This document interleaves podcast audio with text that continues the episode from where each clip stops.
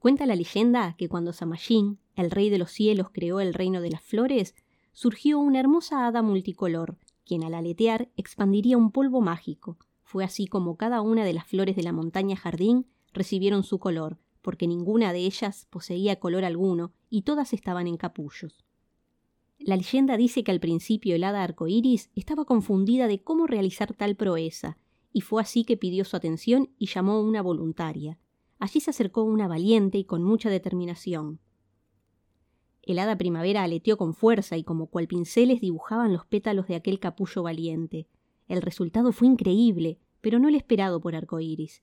Sin embargo, se había creado una hermosa flor multicolor, única, y fue cuando el hada primavera le dijo Te llamaré Tolé, serás la flor de la tolerancia, de la diversidad, cuidarás que todos sean respetados, aunque seamos diferentes a los demás. A partir de aquel día, Tolé se convirtió en la primera flor en otorgarle color, y con una enorme responsabilidad. Ella, al mirarla, reflejaba seguridad y mucha confianza, no era capaz de rechazar a nadie.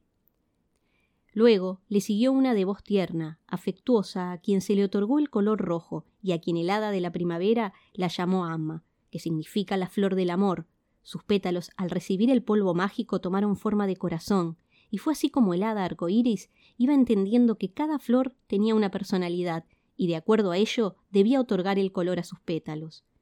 Siguió una sencilla, con una pureza excepcional, le ofreció el color blanco, así brotaron pétalos como una mopa de algodón, y la llamó Eili, pues su nombre derivaría del significado de la palabra pureza.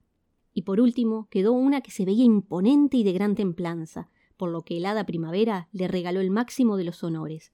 La convirtió en la reina de las flores, la llamó Orquídea y le dijo tendrás la facultad de cambiar el color de tus pétalos. Desde ese día, la reina Orquídea vela por las hijas, ya que cada una de ellas tienen por misión llevar sus talentos en el lugar donde fuese sembrada sus semillas. Ellas son el mayor tesoro de la montaña jardín.